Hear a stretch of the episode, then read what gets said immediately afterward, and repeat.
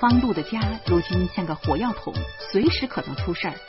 两个孩子尚未搞定，严明又突然失踪了。焦头烂额的方路不得不再次冲出家门。请您继续收听长篇小说《中国丁克》，作者庸人，演播艾宝良。人的潜力是无穷的。以前我往往整天整天的不出门，蹲在家里写上个三五千字就累得胡说八道了。现在呢，我将自己的潜能发挥到了极限，竟然发觉自己原来挺能干的，比全国劳模是一点都不差。就拿今天来说吧。我在夜里十二点给我爸爸烧纸，碰上了中年人。回家后为小魔女和豆豆劝架，早晨送小魔女上学，送豆豆去儿幼儿园，向李爱佳表示歉意，然后带着严明去看守所会见了方志和徐大光。下午接小魔女去看病，四处寻找严明，然后与书商打架。而现在刚刚四点。我又踏上了迎接豆豆的征程，我居然还是精神抖擞。国家领导人的日程安排也不过这样吧？我方路的能耐还真不小。令人鼓舞的是，阿就在幼儿园门口等我呢。他把我拉到幼儿园的后门，小心翼翼的说：“方总的家长啊。”那个，您别多心啊，我这个必须得跟您说说了。我差点笑出声来了，在阿舅的眼里啊，我肯定就是一个生猛混蛋。于是我假装流氓的说：“哎，我们家方总可是好孩子啊，从来不惹事儿啊。怎么着？是不是有人欺负他了？”阿舅难过的说。没人欺负他，可方总吧，他又尿炕了，又尿了。我心里说，以后啊，我绝不能让他再玩游戏了。阿舅接着说，不仅尿炕吧，还尿裤子了呢。当然呢，我们是已经给他换过了。我们是想提醒提醒您呢。这孩子呀，他有点精神萎靡，他是不是生病了？我琢磨着，让你连着三个晚上都玩游戏，你呀一样精神萎靡。但我嘴里说：“嗯，你这个提醒挺挺及时啊，我们一定注意啊，找个医生给他调理调理啊。”阿九如释重负的说：“那样最好。”那样最好，老这样尿下去，谁都受不了，是不是？我大大咧咧的点头。之后，阿舅把豆豆叫出来了，我瞪他一眼，扭身就走。豆豆只得像受气包似的在后面跟着。走出了几百米，我突然停下来，指着豆豆说：“尿，尿，尿！你就是尿炕里。”我说过你没有？不许尿炕啊！可你还尿，尿炕就算了，你还敢尿裤子你？豆豆委屈的说：“我憋不住，笨死你！你怎么一点意志品质都没有啊？你将来在社会上怎么混呢？”我气得头发根都痒痒了。我我才五岁。这豆豆居然自己给自己找出了理由啊！你都五岁了，还尿炕啊？那人家甘罗十二岁就做了丞相了，你成吗你？豆豆白了我一眼，嘟囔着说：“您成吗？”嘿，这这这这小东西竟然指责起我来了！我的眼珠子在眼眶子里头乱跳，我把嘴张到了最大的限度，可可是没词儿。是啊，人家甘罗的确是十二岁当丞相的，可我方禄三十四了，连我们家的事我都不能做主。大人都做不到的事儿，怎么能要求孩子呢？站了几秒钟，我的脑子清醒了一些，于是想到了书上那些育儿原则，好像有一条是。过分的指责只能招致孩子的反感，于是我勉强的装出了一副笑脸，我哀求着说：“嘿 嘿这个三大爷呀，不是让你去做干喽啊！三大爷是说呀，你看五岁的男孩啊，那都快成大人了啊，怎么能老尿床呢？”别的小朋友是不是会笑话你呀？哎，老这样下去多丢人呐！没想到我这几句一出口，豆豆竟然咧开嘴哭了。三大爷，阿舅不理我，小朋友也不理我，他们说我身上有味儿。可我就是憋不住，我又没招了。于是我把豆豆放在肩膀上，无所谓的说：“他们不理咱呐，咱豆豆还不理他们。哼，咱豆豆尿的是什么呀？那是童子尿，是好东西。要尿就尿三大爷脖子里，尿三大爷不怕。记住啊，今儿晚上不许再玩游戏了。”啊，你这尿床啊，那就是玩游戏闹的。嗯嗯，豆豆哽咽的点着头，然后照我脑袋上轻轻拍了几下。三大爷，快走！我叹息了一声，我真成驴了。我回到家，我先是高兴了一下，老婆正在厨房里做饭呢，我夸奖她勤劳。善良，拥有所有劳动妇女的优良品质。老婆说我是耍贫嘴，我眯缝着眼睛指了指客厅。老婆说严明还在那儿看电视呢。我颇有成就感的告诉他，那片子是我找出来的，是喜剧，目的是缓解严明的悲苦情绪。老婆说：“您有本事，您聪明。”您是全中国最臭不要脸的智者，你呀，比我贫多了。我让豆豆回客房休息，然后便进了客厅。巧的是，小魔女正好慌慌张张的溜出来，差点跟我碰上。我正要问她怎么回事，小魔女满脸不可思议的指了指自己的眼睛，又拼命的用手摸了摸。我向客厅里一看，鼻子差点都气歪了。电视上正播放着甲方乙方的最后部分，有个家伙的老婆得了癌症，那个家伙正蹲在医院的走廊里嚎啕痛哭呢。电视里的人物在哭，沙发上的严明也在哭，居然比剧中的人物还伤心。我估计严明又犯病了。小魔女中途被吓跑了，就是这原因。于是悄悄的走进去，我假装关心的说：“严明，严明，哪哪哪点不舒服啊？”严明指着电视：“前几年，我和诗谦看这个电影的时候，我问他。”万一要是得了癌症怎么办？是天儿说，你得了癌症，我就跟你一块儿死。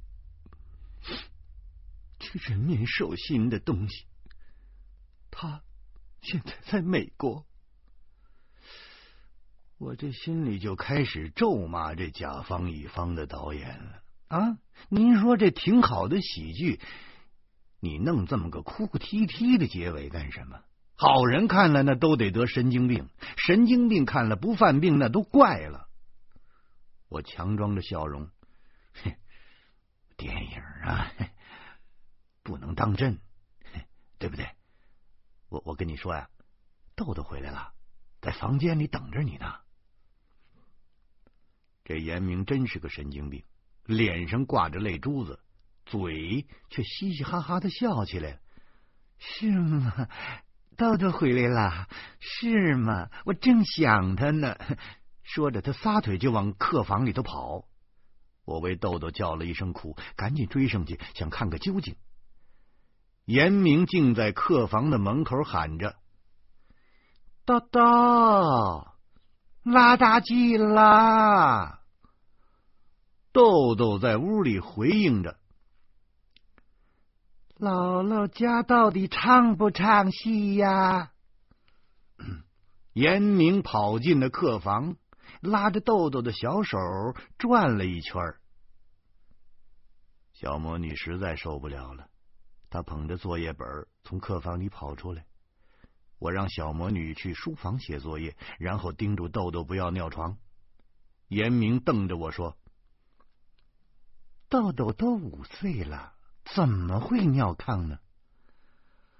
我无话可说，哼哼着说：“不尿就好，不尿就好啊。”接着，严明和豆豆兴高采烈的玩起来了。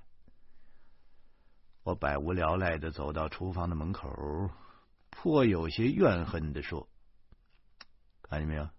嗯，严明还是真喜欢豆豆，比你这三大妈都喜欢。”我老婆一边做饭一边说：“这样最好啊，严明有事儿干了，他自然就不会犯病了。”说着，老婆忽然盯着我说：“严明脸上的青印儿到底怎么回事啊？”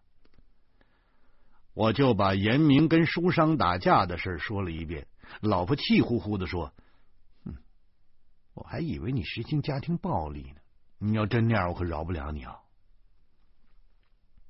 我是仰天长叹，是伤心欲碎呀。”在这个家里，我成为家庭暴力的受害者，那是必然的。老婆却说我要实行家庭暴力啊！说这话的人，那真是亏了心了。忽然，严明啊啊的在客房里叫起来了。我和老婆担心出事，几乎跳着就跑出去。严明站在客房门口，如一只受惊的鸡，他哆哆嗦嗦，却无所适从。豆豆立在床上，裤脚里正滴滴答答的往下流尿。在这一刻，我的呼吸停止了，心脏停止了，连脉搏都停止了。我已经被这豆豆给气死了。我脑子里全都是空白，我所有的血都涌上了手指。我扑上去，我一把抓住了小皮带，我倒着把豆豆提起来，然后我照他屁股上就是一巴掌。你这个小东西，路上我跟你说什么来着？你啊，不许尿炕，不许尿裤子。你倒好，你回家就尿，我揍死你！我说着，我又要打豆豆。像挨宰似的，嗷嗷的叫起来，我毫不理会。可我后腰上，这时候被人狠狠的踹了一脚，是严明踹的。他和老婆携着手，把豆豆从我的魔爪里给救出去了。后来，老婆和严明又联手给豆豆换裤子。老婆埋怨我说。你这人怎么上去动手？你，你教育孩子，跟他好好的解释你。我怒不可遏的指着豆豆说：“你问他啊，你问他啊，我我我我跟他说过多少遍了啊！”我一把把被子给抖了开，露出豆豆遗留的尿迹。你看看，你看看，这就是他昨天尿的啊！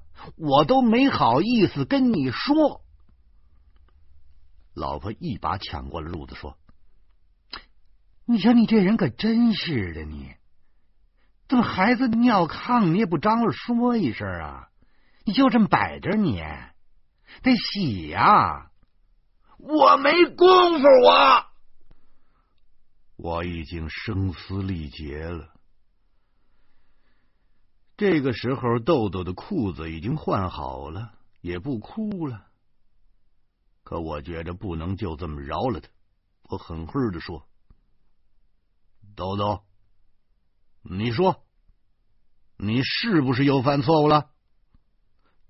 豆豆本来又要哭，但是看到我凶神恶煞般的样子，他生生的把眼泪给咽回去了。我见豆豆不敢回嘴。我的气焰又嚣张了几分。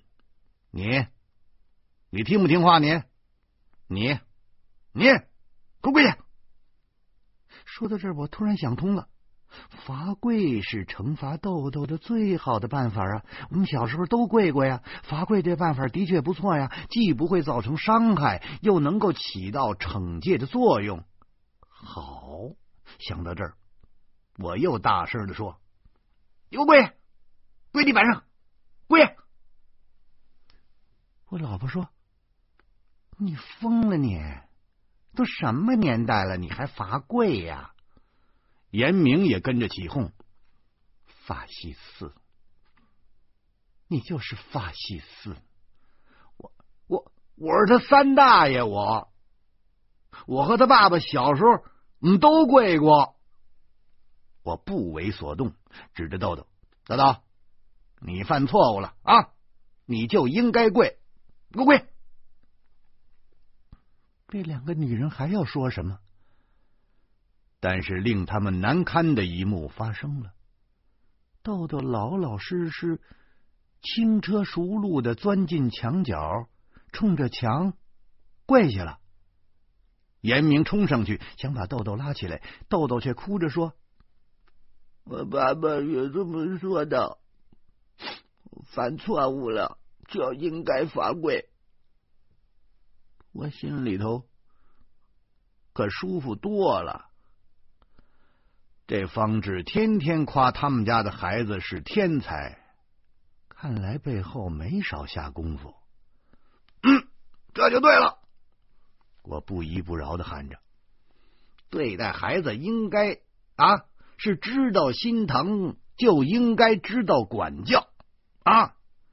你们这样做那是溺爱，早晚都把孩子给毁了。将来他要是进监狱，你们就都老实了。你们老婆让我气得原地直转。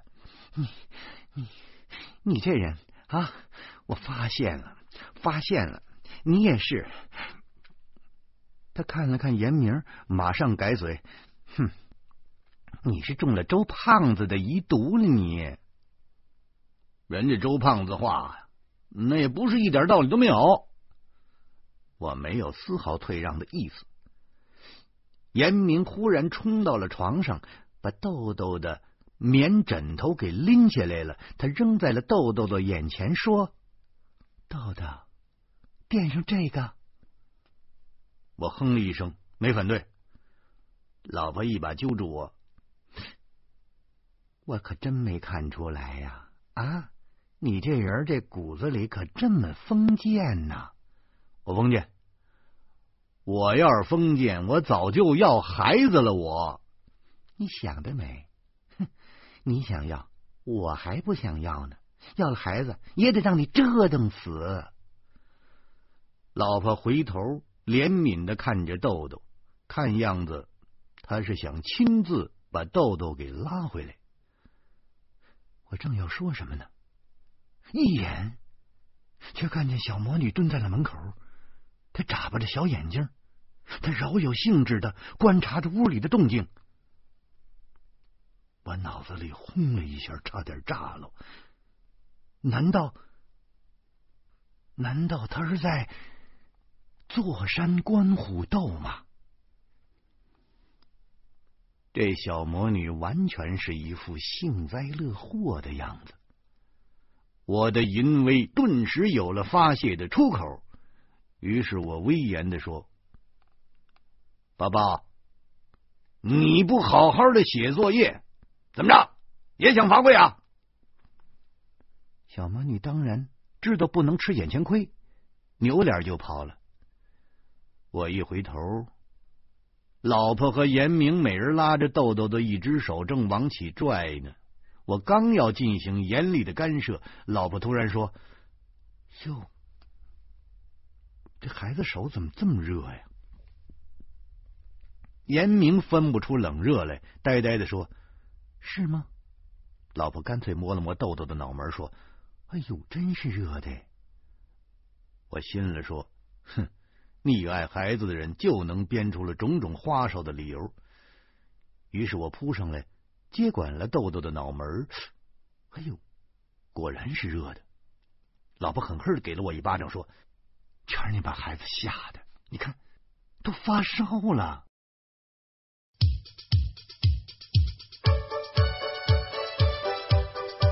豆豆上医院看病的经历十分惊险，最后依然不能确诊，竟要穿刺化验骨髓。